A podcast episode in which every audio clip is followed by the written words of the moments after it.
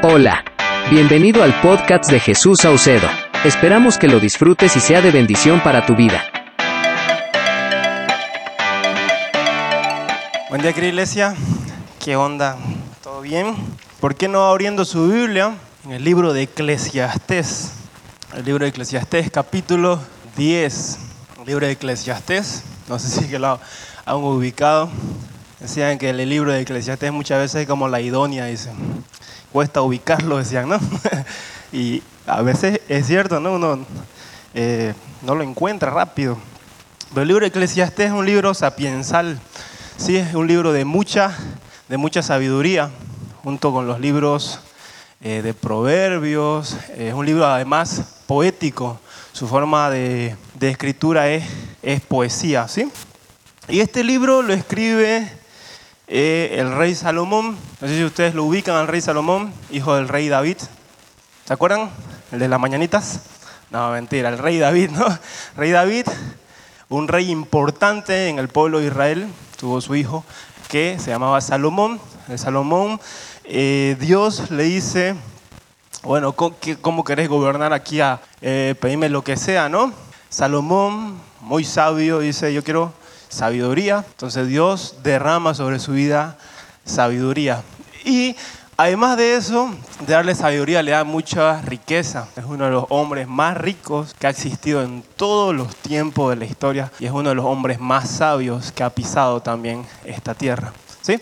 Y él escribe eh, este, este libro que se llama Eclesiastés por cierto, venga a la escuela bíblica, está muy bueno, están aprendiendo estas cosas, eh, de quién, a quién va dirigido cada libro. Y este libro, eh, el rey Salomón hace como que un análisis de todo lo que ve bajo el sol, ¿sí? O hace una investigación y al final de sus días escribe este libro, este libro de Eclesiastés, y cuenta, ¿no? Y dice, wow, la verdad que he hecho mi investigación y todo lo que hay aquí es vanidad, ¿no?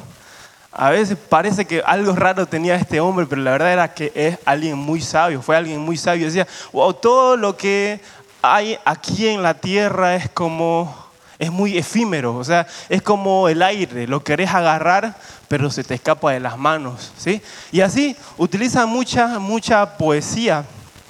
Y la poesía hebrea, pues es una poesía sin rima pero tiene mucho, mucha, mucha sabiduría adentro, en lo profundo que vamos a hoy eh, estudiar. ¿sí? Eclesiastés, capítulo 10, verso 1. Si es que usted está tomando nota, el, el título de mi mensaje es Lo malo de ser necios. A ver, repita conmigo. Lo malo de ser necios. Y esto te va a gustar. A ver, decirle a tu vecino, no seas necio, decirle. no seas necio, decirle. Eso, no seas necio. ¿Listo? ¿Lo encontré? ¿Lo encontró? Eclesiastés capítulo 10. probablemente si usted está leyendo Reina Valera, ahí va a decir excelencia de la sabiduría. A mí me gusta llamarlo eh, lo feo, no sé, lo malo, lo pele, decimos acá, ¿no? De ser necio. O sea, ¿cuál es el lado malo de ser necio? Cuando hablamos de una persona necia, hablamos de una persona, no sé, tonta, una persona eh, que no tiene el conocimiento, una persona que muchas veces sabe lo que es correcto, pero no lo hace. Y la verdad que estaba leyendo este capítulo y Dios me confrontaba de una manera muy, muy grande. Y la verdad que me daba pena porque, porque más estoy al lado de los necios que al lado de los sabios. Y quizás usted se siente identificado también en este momento, al momento de leerlo. Espero que sea el Espíritu Santo ayudándonos a entender eh, lo que dice su palabra y lo que quiere para nuestras vidas. Amén. Excelencia de la sabiduría dice, las moscas muertas hacen heder y dar mal olor al perfume del perfumista. Qué poético, ¿no? Así una pequeña locura al que es estimado como sabio y honorable. Otra versión, un poco medio que chipa, ¿no? Como que una mosca muerta. Así otra versión dice, la mejor sopa se echa a perder si le cae una mosca muerta. Vos te comerías una sopa de maní, ahí se le cayó a la, a la señora de la tienda, se le cayó de las moscas. No, no es algo muy feo, no te va a dar asco, no sé. Y saben qué? Esa pequeña mosquita arruinó tu rica sopa de maní. Y así dice, ¿no? Una mosca muerta arruina el perfume del perfumista. Hace heder, hace dar mal olor. Así una pequeña locura al que es estimado por sabio y honorable. Lo que está intentando decir, ¿saben qué? Es que las pequeñas cosas, pecados pequeñitos, chiquititos, sin importancia, pueden arruinar algo grande. Lo que está intentando este, decirnos este, este verso de manera poética es que cositas pequeñas que a veces nos permitimos pueden arruinar nuestra adoración a Dios. Ese pecado pequeñito que eh, te dejas permitir quizás y decir, no, esto no me va a afectar, o esto no afecta a mi familia, esto no afecta, y vos sabés que está mal y te lo dejas pasar varias veces, a pesar de que sos sabio, te vas a ver como un tonto, te vas a ver como un necio. No sé si alguna vez escucharon esto, dice, por falta de un clavo se perdió una herradura. Por falta de una herradura se perdió un caballo. Por falta de un caballo se perdió la guerra. Y por falta de la guerra se perdió un reino. ¿Dónde están? No, no es Biblia, es alguien que lo escribió nomás. ¿sí? Y quizás parece un poco improbable, como que por falta de un clavo se perdió una herradura, luego se perdió un caballo, luego el caballo se perdió la guerra y se perdió un reino. Pero ¿saben qué? Tenemos que aprender a darle importancia a esas cosas pequeñitas. El caso es diferente para todos. Yo no sé qué cosas pequeñitas te estás dejando pasar, pero si es que las seguís dejando pasar, ya no vas a ser sabio, sino que vas a ser un necio. Les pongo un ejemplo eh, donde está Lucas 4, la tentación de Jesús. ¿Recuerdan? El diablo está ahí y le dice, ¿sabes qué? Deja de, deja de ayunar. Le dice, no, o sea, mejor aquí te traigo pan. Y parece algo tan pequeñito, pero ¿saben qué? Si es que Jesús en ese momento agarraba y comía del pan, pues se perdía el ayuno, ¿no? Si es que Jesús comía del pan, se perdía la oración. Si es que Jesús se permitía comer ese pedacito pequeño de pan, ¿sí? Se perdía pues la visión. Y si se pierde la visión, se pierde la misión. Y si Jesús perdía la misión, perdía el sacrificio en la cruz. Y si se perdía el sacrificio en la cruz, se perdía toda la humanidad. Si Jesús se permitía ese pequeño pedazo de pan en esa tentación, quizás y nosotros no hubiésemos sido salvos. Pero ¿saben qué? Jesús pues no, no cae, ¿sí? Él es un hombre sin pecado, Él es santo e intachable y pues es nuestro mejor ejemplo, ¿no? Para no permitirnos cosas pequeñas. Te lo dejo para que lo podamos seguir analizando. Eh, ¿Qué cosas pequeñas, la pregunta sería, ¿no? Estamos quizás dejando pasar. ¿Qué cosas pequeñas pueden hacer que nuestra vida, así como el perfumista, huela y eda feo? ¿Qué cosita pequeña está arruinando nuestra sopa? ¿Qué cosita pequeña está arruinando nuestra vida? Gálatas 5.9 dice, ¿no? Un poco de levadura leuda toda la masa. Un pequeño pecado que te dejas permitir, ¿saben qué? Puede destruir toda tu vida. Amén. Está mirando muy serio usted. ¿Está bien? Amén. Bien, el verso 2, por si acaso voy verso por verso o intentar ir verso por verso. El corazón del sabio está a su mano derecha, más el corazón del necio a su mano izquierda. Oh, qué, qué, raro ese verso, ¿no? Como que el corazón del sabio a su derecha, el del necio a su izquierda. Para la antigüedad, la mano derecha significaba honor, significaba, mm, aquí lo puse, significaba prudencia, ¿sí? Es más, ahorita en nuestros tiempos nosotros saludamos con la mano derecha, ¿no? Es muy raro que alguien te salude con la mano izquierda, es muy, muy raro.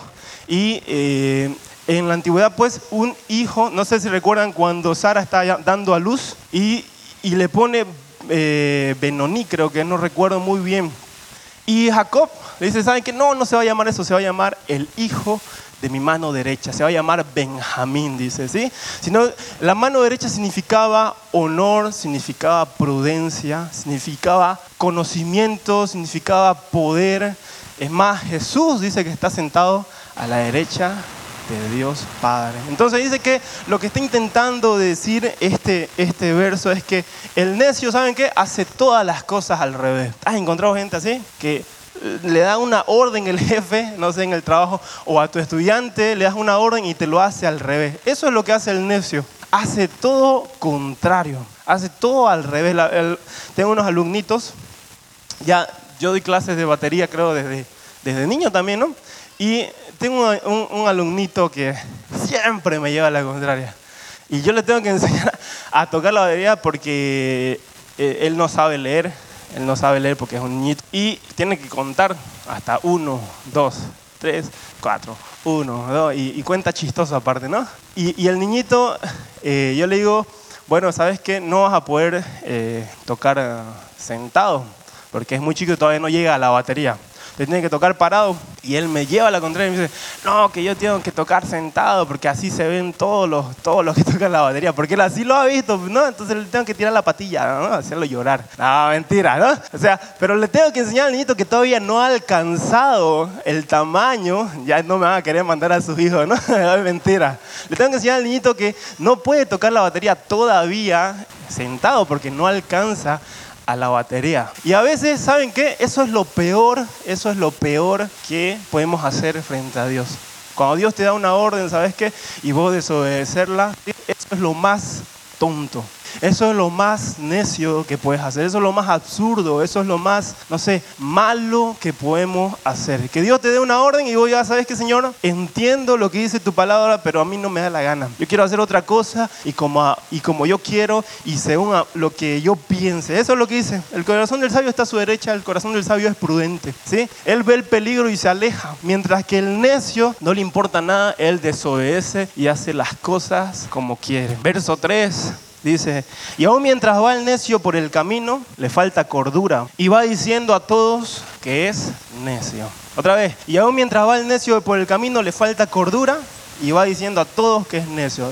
Mientras va por el camino, dice, es una forma bonita de decirnos mientras va por el transcurso de su vida. En todo momento de su vida, en el transcurrir de su vida, dice, el necio le falta cordura y a todos les va diciendo que es un necio. Lo vas a ver mucho, mucho, mucho ahora actualmente en las redes sociales. Las redes sociales te amplifican. Si es que sos necio, pues vas a ser más necio. Si es que sos sabio, pues vas a ser mucho más sabio. Así son las redes sociales muchas veces. Amplifican eh, lo que sos. Recuerdo que hace tiempo vi, por ejemplo, en Facebook, no sé si han visto una, una, una imagen, dice, una, una zanahoria dormida, dice. Y solamente hay una zanahoria en ese, en ese video y hay mil personas mirando una zanahoria dormida. Y mientras tanto ven una clase de física, ¿no? Y solamente hay cinco ahí mirando la clase de física. ¿Y saben qué? Así son los necios. Pierden el tiempo muchas veces. Anuncian que son necios. A, veces te das cuenta. Y, y, lo peor, ¿saben que Esto es como el mal aliento. O sea, todos se dan cuenta menos vos, ¿no? Y, así es el necio. Va anunciando que es un necio, que es un tonto. Pero la Biblia nos va a enseñar cómo ser, cómo ser alguien sabio. Sí, el principio de la sabiduría es el temor a Jehová. Un necio se para quejando de todo. Ay, ¿por qué esto? ¿Y por qué esto? ¿Y por qué lo otro? ¿Y por qué lo otro? Y lo publica, ¿no? Como si el presidente un día va a llegar a ver su Facebook, ¿no? O como si esa persona, no sé, esa celebridad va a llegar a ver algún día, no sé, su publicación. Y así son los necios, van anunciando a todos que son necio. Te vas a dar cuenta, una persona necia, cómo maneja, atenta hasta contra su propia vida, ¿no? No, a mí nadie me gana y se mete por donde sea. Un necio busca pleito donde sea, ¿no? Necio se le meten, le tocan bocina, el otro lo ve más grande, le puede pegar, incluso lo sigue molestando, porque es un necio. Verso 4 dice, si el espíritu del príncipe se exaltare contra ti, no dejes tu lugar, porque la mansedumbre hará cesar las grandes ofensas. Te lo voy a leer en otra versión. Dice, si tu jefe se enoja contigo, no renuncias a tu puesto. Un espíritu sereno puede superar grandes errores. Si tu jefe se enoja contigo, no renuncias a eso. ¿Saben qué? Un necio no tiene autocontrol. Un necio, un necio, se irrita por lo que sea. Estás en el tráfico, se mete uno, se para, se enoja, le grita, el otro le grita más y así se empieza el peito. Ese es un necio. Un necio no tiene autocontrol. El jefe quizás le da un trabajo, lo hace mal, le reclama, dice, no, hasta aquí llego yo, no quiero saber más de este trabajo y se va y no tiene ni siquiera otro trabajo más adelante. Pobre necio. No tiene dónde, dónde caer mañana muerto. ¿Por qué? Porque se quedó sin trabajo. Un necio es una persona sin control. Miren lo que dice Proverbios 16:32. Mejor es el que tarda en airarse que el, que el fuerte. Y el que se enseñorea de su espíritu que el que toma una ciudad. Un necio no puede controlar sus pasiones, eh, no puede tener control, ¿no? Y lo, lindo es que, ¿saben qué? El Espíritu Santo dice, uno de los frutos del Espíritu, pues es la benignidad, que habla de no devolver, habla, cuando alguien es benigno, habla de no devolver el mal, si es que alguien te lastima, si es que alguien te golpea, si es que alguien te insulta, no devolver el mal. Es más, el Espíritu Santo ha dicho que no nos ha dado un espíritu de cobardía, sino de poder, de amor y dominio propio, no demonio propio, ¿no? Qué mal chiste, pero lo tenía que decir, ¿ya? No dice demonio propio, ¿sí? Dice dominio propio, que como cristianos aprendamos a controlar. Voy a seguir leyendo Proverbios porque es otro libro sapiencial. Dice Proverbios 16, 23, el corazón del sabio hace prudente su boca y añade gracia a sus labios. Panal de miel son los dichos suaves, suavidad al alma y medicina para los huesos. Y ahora recordad que cuando alguien te moleste, cuando alguien te insulte, cuando alguien, no sé, te diga algo, te quiera ofender, no actúes como un necio. No actúes como un necio, sino actúa como un sabio. Hakuna Matata, ¿no? Don't worry, be happy. O sea, vos tranquilo, déjalo que él siga siendo un necio. Ayer, ayer hablamos con Guille, pues dice, para discutir se necesitan dos, ¿no? Entonces, ¿sabe qué? Déjalo que él siga siendo un necio y vos tenés tu posición de sabio. Proverbios 25, 15 dice, con larga paciencia se aplaca el príncipe y la lengua blanda quebranta los huesos. Proverbio 15.1. La blanda respuesta quita la ira, mas la áspera hace subir el furor. En un reino hace mucho tiempo había una reina que era coja. Ella, ella era coja, o sea, no, no, podía, no podía andar bien. Pobrecita. De, de, jovencita eh, tenía, tenía un novio al que le terminó. ¿ya? Se odiaron por el resto de su vida. Y este hombre se hizo un hombre multimillonario. Y esta señora, que era la reina de todo el imperio, decía, ¿saben qué? Yo no soy coja. Y a todo el mundo le decía, yo no soy coja. Porque ella no, no aceptaba que ella era, era coja. Este hombre dice que se enojó y dice, ¿saben qué? Yo le voy a pagar un millón de dólares. Dólares, que en un reino y dólares, ¿no? Una tonelada de oro. Y dice, no, no, dos toneladas de oro. Alguien vaya y le diga a esa señora que es coja. Entonces todo en el reino se pasó la noticia por todo el reino y llega un hombre y dicen, ¿saben qué? ¿Me va a pagar dos toneladas de oro? Sí.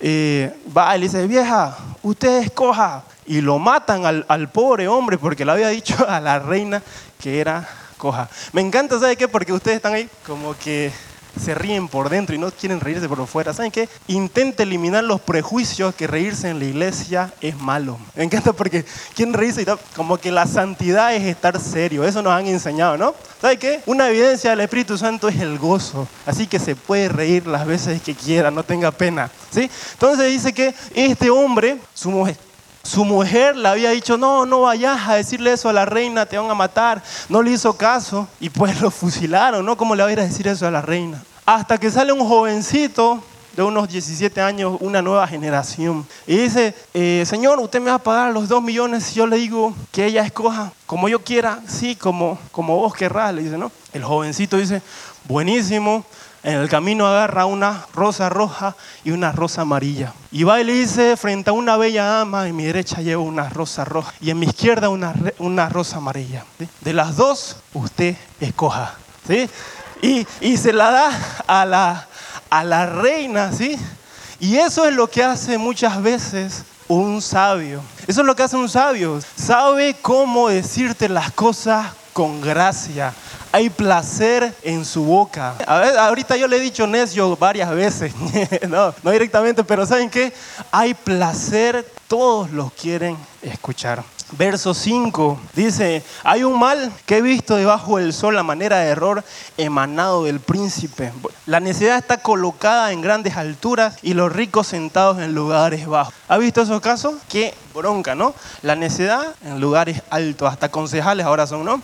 Está de, moda. La necedad en lugares altos y los ricos en lugares bajos. Y siervos a caballo y príncipes que andan como siervos sobre la tierra. Pueden haber dos casos ahí. Pueden haber casos de que vos te preparaste, sos el mejor, no sé, en tu trabajo para cierta área. Eh, te capacitaste, estudiaste mucho, tenés las habilidades, tenés el conocimiento necesario para ese trabajo, pero llega el, el, no sé, el hijo del amigo del jefe y le da el puesto que tanto habías luchado, le da el puesto que tanto habías eh, trabajado a otro que solamente es su amigo, ¿no?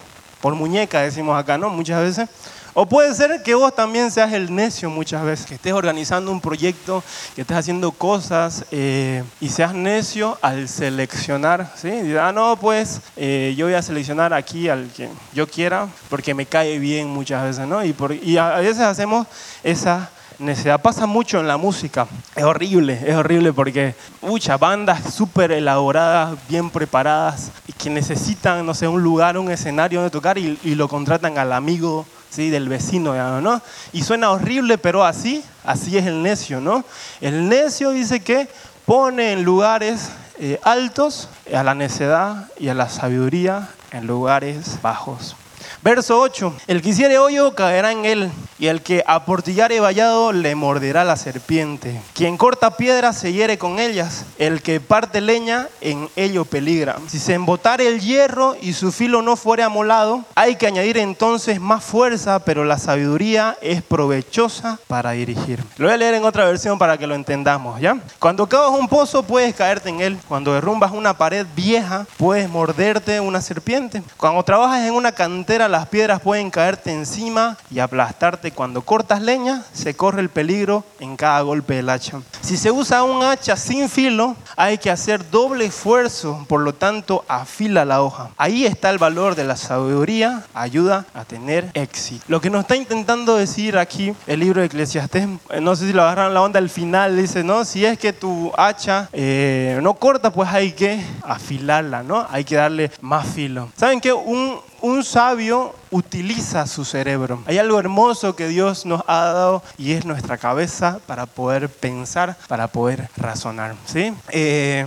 y me encanta porque, ¿saben que Tenemos que aprender a pedir sabiduría de Dios. ¿sí? El que no tiene sabiduría, pues puede pedírsela a Dios. Él le va a dar para cosas seculares. ¿sí? Para ese trabajo, ¿sí? para ese trabajo que, eh, no sé, pensás que no tenés la capacidad, pensás que te falta eh, un poco de inteligencia, ese trabajo de investigación que quizás y decís, escucha, yo cuándo voy a poder hacer esto, eh, te ascienden de puesto y te dan un nuevo cargo, una nueva tarea, vos te sentís menos, ¿sabes qué? Dios te puede dar la sabiduría, Dios te puede dar la sabiduría necesaria. Y cuánto más, cuánto más en el área espiritual, pues, ¿no? ¿Sí? Para cada cosa, ¿sí? Queremos conocer más lo profundo de su palabra, queremos entender los misterios que Él tiene para nosotros, pidamos sabiduría a Dios. Amén. Eh, verso 11 dice, si, si muerde la serpiente antes de ser encantada, de nada sirve el encantador. Ese fue un necio también. ¿No? Tiene una serpiente, es un necio porque no la pudo encantar la serpiente. Verso 12, las palabras de la boca del sabio son llenas de gracia, lo que les contaba hace rato. Más los labios del necio causan su propia ruina. Wow. ¿Alguna vez has dicho algo que no tenías que decirlo? Y por ese dicho que dijiste se armó un tremendo problema. Y lo peor es que cuando decís, pues no podés decirlo. No sé si existe esa palabra. No, no podés, o sea, lo decís y ya no lo podés quitar. Es como cuando tocas un timbre ¿no? Ya no lo puedes otra vez eh, apagar el timbre, ¿sí? Decís algo y ya no lo puedes quitar, ¿sí? El, el, sabio sabe medir sus palabras. El sabio sabe cuándo callar su boca, ¿sí? Mientras el necio, ¿saben qué? No le falta un comentario. El necio habla y lo peor es que sus labios dicen causan su propia ruina. Miren lo que dice otra versión, traducción en lenguaje actual, dice, cuando el sabio habla, a todos le cae bien. ¿Le está gustando la prédica? Yo sé, yo sé. ¿Sí? Cuando el sabio habla, a todos les cae bien. Qué hermoso, ¿no? Que es cuando vas y hay alguien que te da palabras de aliento. Alguien que te contagia su paz. Alguien que es bueno y oportuno para darte un buen consejo. Esa es una característica del sabio. ¿sí? El necio, sin embargo, sabes que te va a contagiar lo malo. Te va a desanimar. El necio, por su chisme, te involucró a vos más por lo escuchaste y causa su ruina para él y para vos. ¿sí? Cuando el tonto abre la boca, provoca su propia ruina. Comienza diciendo tonterías y acaba diciendo estupideces. Eso dice la Biblia. Pero palabras no le faltan. Siempre tiene un comentario de más el necio. ¿sí? Siempre tiene algo que decirte. ¿sí? Habla porque el aire es gratis, decimos acá, ¿no? O sea, tiene, tiene que decir algo, tiene que algo decir eh, sin saber nada del tema, pero tiene que meter ahí su cuchara, ¿no? Santiago 3 y la Biblia habla mucho acerca de cómo tenemos que cuidar nuestra lengua, porque todos ofendemos muchas veces. Si alguno no ofende en palabra, este es varón perfecto, capaz también de, de refrenar todo el cuerpo. Y aquí nosotros ponemos freno en la boca de los caballos para que nos obedezcan y dirigimos así todo el cuerpo. Mirad también las naves, aunque tan grandes y llevadas por impetuosos vientos, son gobernadas con un pequeño timón por donde el que las gobierna quiere. No está hablando de timón y pumba, por si acaso. Una vez estaba compartiendo a los adolescentes, timón y pumba, ¿no? No, está hablando de un timón, de un barco. Así también la lengua es un miembro pequeño, pero se jacta de grandes cosas. He aquí, cuán grande bosque enciende un pequeño fuego. Y la lengua es un fuego, un mundo de maldad. La lengua está puesta entre nuestros miembros y contamina todo el cuerpo e inflama la rueda de la creación. Y ella misma es inflada por el infierno, porque toda naturaleza de bestias y de aves y de serpientes y de seres de mar se doma y ha sido domada por la naturaleza humana. Pero ningún hombre puede domar la lengua, que es un mal que no puede ser refrenado, llena de veneno mortal. Mi pregunta para ti es, ¿qué tan sabio sos para tener dominio propio ¿Es lindo escucharte hablar? ¿Hay placer en tu boca o causas tu propia ruina? ¿O tus palabras solamente son para desanimar? ¿O tus palabras solamente son para desalentar? Verso 13, vuelvo al verso 13 de Eclesiastes, dice, el principio de las palabras de su boca es necedad y el fin de su charla nocivo desvarío. Nocivo desvarío. No sé si es que han visto a, ¿cómo se llama? La de Amigos son pareja, ¿qué se llama? Lilibet Rodríguez, ¿no? Una de Badabun, no sé si han visto ese programa, donde les paga dinero por revisar su celular. Imaginémonos que viene esa chica aquí y nos dice, les pago 200 bolivianos por escuchar sus charlas de audio de WhatsApp. Un caso nada más. ¿Será que en esos audios de WhatsApp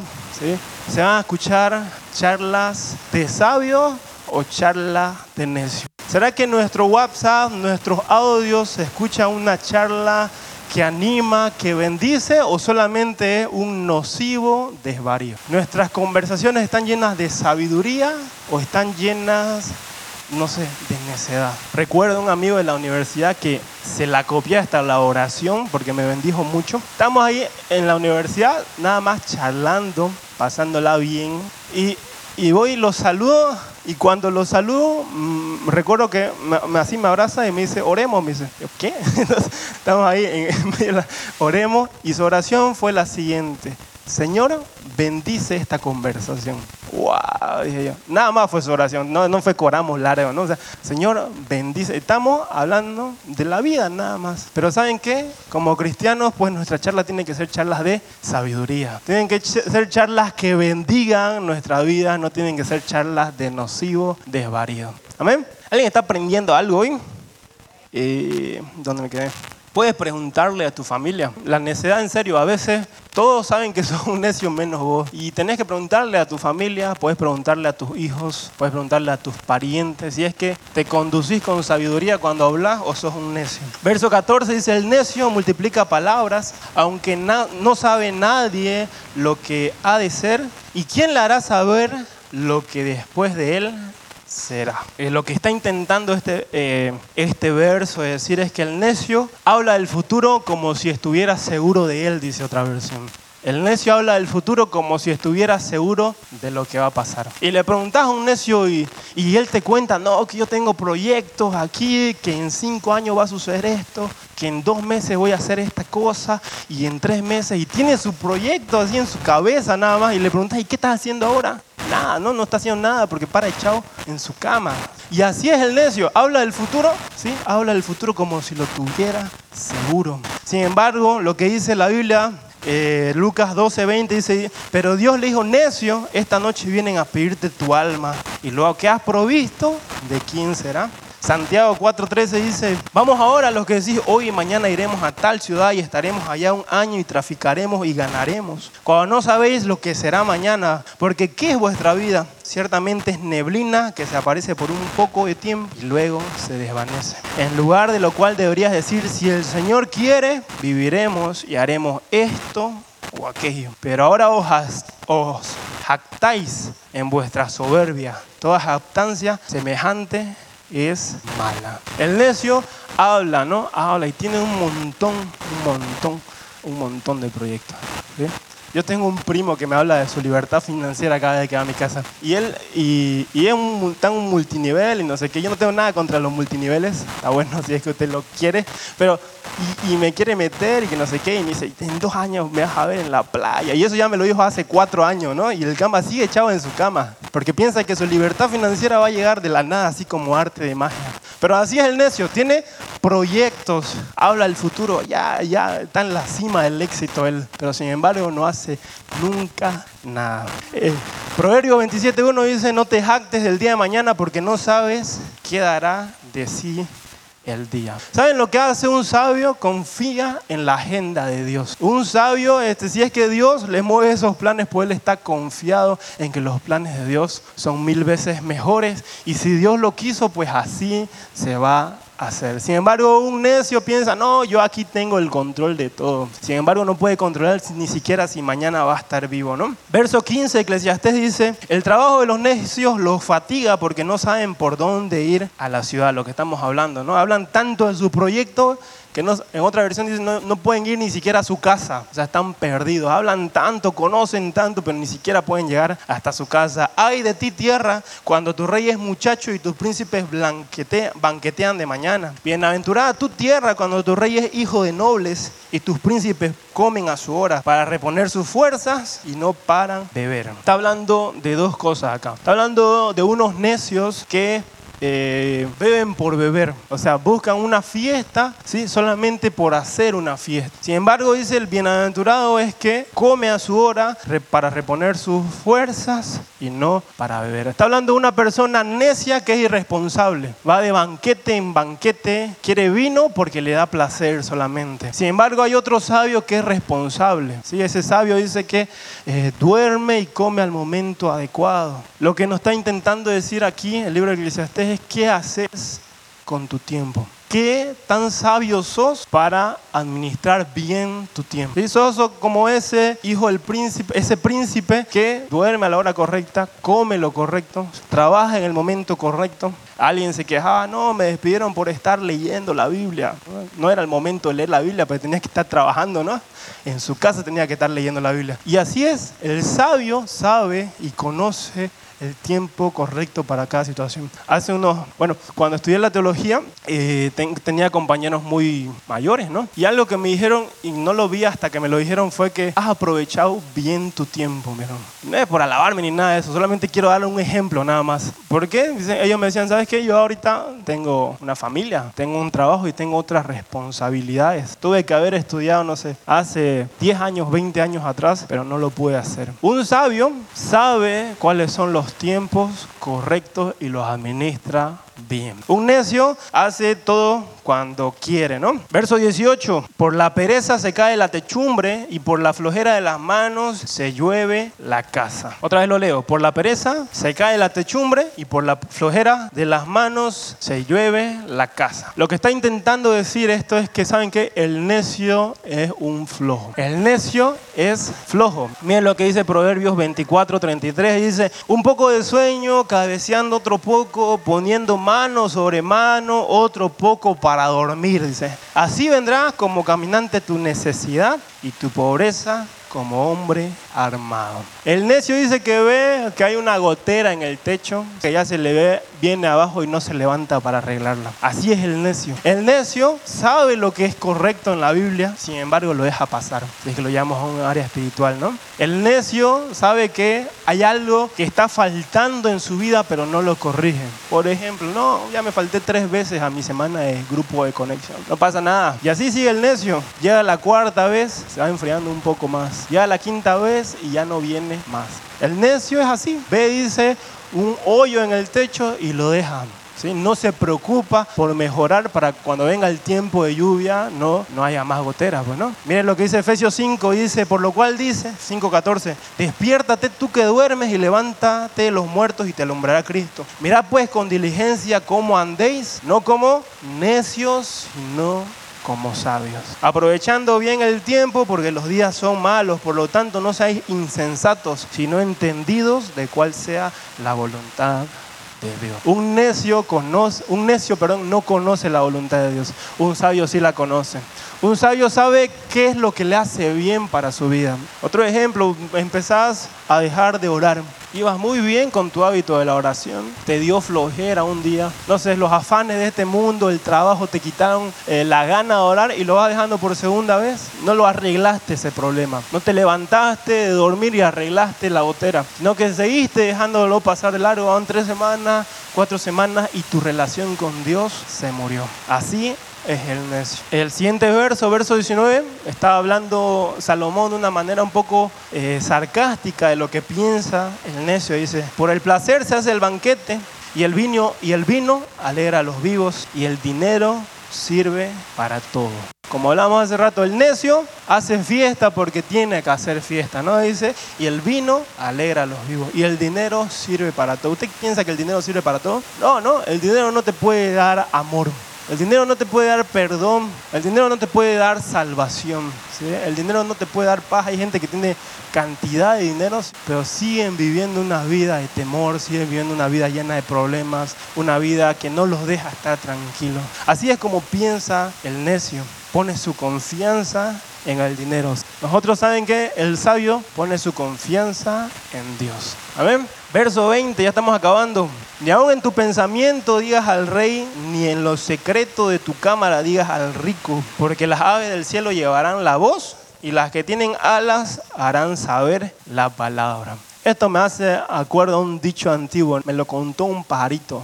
Eso más o menos está diciendo el rey Salomón a veces el necio no mide sus palabras, ¿no? Piensa que nadie lo va a escuchar, ¿no? Y se lo cuenta quizás a dos, tres y dice, no, no va a salir de esto. Pero esas personas lo siguen contando y el chisme sale y sale y ese necio cayó en su propia ruina. Así es el necio, dice, ni en tu pensamiento digas mal del rey, ni en lo secreto de tu cámara digas mal del rico, porque las aves del cielo llevarán la voz y las que tienen alas harán saber la palabra. Proverbios 17:20 dice, 17:28 dice, aún el necio cuando calla es contado por sabio, el que cierra sus labios es entendido. Si es que sos necio, si es que te has dado cuenta, hay cosas que hay que arreglar, cállate mejor. calladito te vas a ver más bonito, ¿no? O sea, porque vas a pasar por sabio. El necio dice, cuando se calla, pasa por sabio. Bien, hemos visto algunas características de la necedad, pero, pero ¿cómo, cómo, cómo dejamos entonces de ser necio? Salmo 119, 9, quiero que, me, quiero que me ayuden ahí, que lo pongan. ¿Cómo dejamos de ser necio? Dice, ¿con qué limpiará el joven su camino? Con guardar tu palabra. ¿Hay aquí algún necio? No, no me levante la mano, por favor. ¿Ya? ¿Saben qué? Yo cuando leía esto, la verdad que decía, wow, qué necio que soy. Hay muchas cosas en mi vida que tengo que corregir. Hay muchas cosas que en mi propia sabiduría estaban súper, súper erradas. Pero ¿saben cómo dejamos de ser necios? Guardando la palabra de Dios. Amén. ¿Alguien quiere ser aquí sabio? ¿Alguien desea sabiduría? Pues empieza a enamorarte de la palabra de Dios. ¿sí? porque ellas traen vida eterna. Lo hermoso es que Dios hace nuevas historias. Dios hace nuevas historias día a día. A Él no le importa si es que ahora te llamaban el necio. Él te quiere cambiar el nombre. Aunque no cambia la historia, no, sí cambia la historia, ¿sí? También te va a cambiar el nombre. Ahora va a ser el sabio, ¿no? como lo dijo esa canción. Ahora yo quiero que usted se pare, ¿sí? Porque saben que la necedad la necedad es un pecado. La necedad es un pecado. Quiero que con las características que hemos visto en el día de hoy, vos hables de manera personal con Dios. Le digas, ¿sabes qué Dios? Soy un necio. Hay esta cosa, hay esta otra cosa, hay esta otra cosa. Mis palabras me delatan que soy un necio. Eh, mi acción me delata que soy un necio. Pero te lo entrego y quiero que tú cambies mi vida. Si es que tu necedad ha causado consecuencias de enemistad quizás, de llevarte quizás un poco eh, mal con alguien en este tiempo, pues sería bueno que hasta lo arregles en este momento. ¿Sí? Que puedas hablar con personas con libertad y decir, ¿sabes qué? Perdón porque mis palabras fueron necias ese día. Perdón porque por mi necedad te lastimé. Perdón porque hice tal cosa, pues soy un necio, ahora perdóname. Ahí donde estábamos a orar, Señor, te damos gracias por tu palabra, que es viva y es eficaz, Señor. Te damos gracias, Padre, porque aprendemos lo que tú quieres para nuestras vidas, Señor. Somos necios, Señor. Somos personas imperfectas, Señor. Pero sabemos que en tus manos, Señor, tú puedes cambiar nuestra historia, Señor. Sabemos que tú puedes eh, dejar que nosotros cambiemos nuestra mentalidad de necios y pasemos a ser sabios en tu palabra, Señor. Quizás en nuestro pasado, Señor, ha estado sucio. ¿Sí? Sucio de muchas cosas, pero ahora te pedimos que tú nos ayudes a limpiar a la luz de tu palabra, Señor. Ya no queremos ser más necios, ya no queremos hablar por hablar, ya no queremos eh, decir cosas solamente por decir, sino queremos hablar palabras de vida eterna, queremos hablar bendición, queremos hablar eh, la luz que hay en tu, en, tu, en tu escritura, Señor. Llena nuestros labios de sabiduría, papá. Y que nuestro accionar, Señor, cada vez sea más como Cristo Jesús, nuestro mayor ejemplo. En el nombre de Cristo Jesús decimos amén. Amén. ¿Por qué no le das un fuerte aplauso a nuestro Dios? Esperamos que este mensaje haya sido de bendición para tu vida. Recuerda suscribirte y compartirlo con todos tus amigos.